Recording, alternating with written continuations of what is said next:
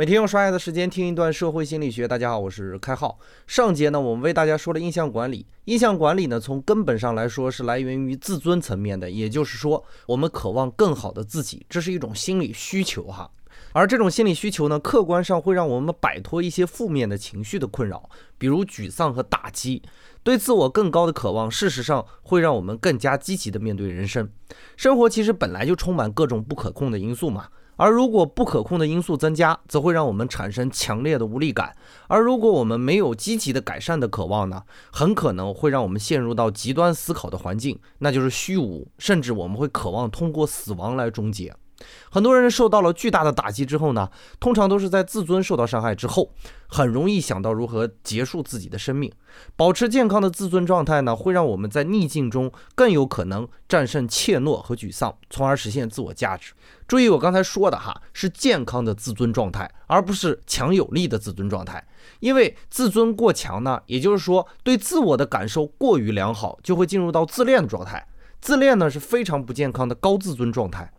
在这种状态下呢，我们容易忽视外界环境，只存活于自己的世界，失去基本的共情能力，甚至会偏执。这些呢，对于我们发展都不太有利。所以，良性的自我认知既要对自己有着较好的感觉，也要能够体会到周围环境以及关系的变化。而随着社会压力的增加，我们很容易走入失去自尊或者极度自恋的情况。这些呢，需要我们去提防一下哈。比如，如果有人在我面前说某某某主播月入几十万。对于开号来说呢，开号可能会产生以下几种应急心理反应。第一种情况呢，就是放大自尊。那么我会怎么做呢？我会嘲笑对方的行为啊，甚至拒绝认识到对方确实做得很好啊，而且是一味的否定对方。这样呢，很容易产生对自我的病态依赖，也就是产生自恋的情节。第二种情况就比较悲观一些啊，我可能从此对自己做的事情失去了信心，而立刻加入到别人的行列里去，试图也能做到月入几十万哈。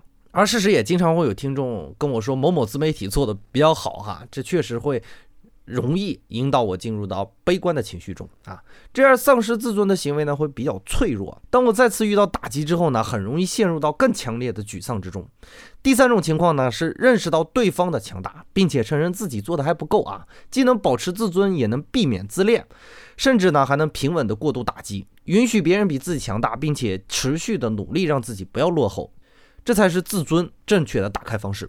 至此呢，我们对于社会心理学中自我的部分全部解释完毕。下节开始呢，我们将进入到合理化行为的需要部分哈。具体的概念解释呢，到时候我们会为大家逐步的展示。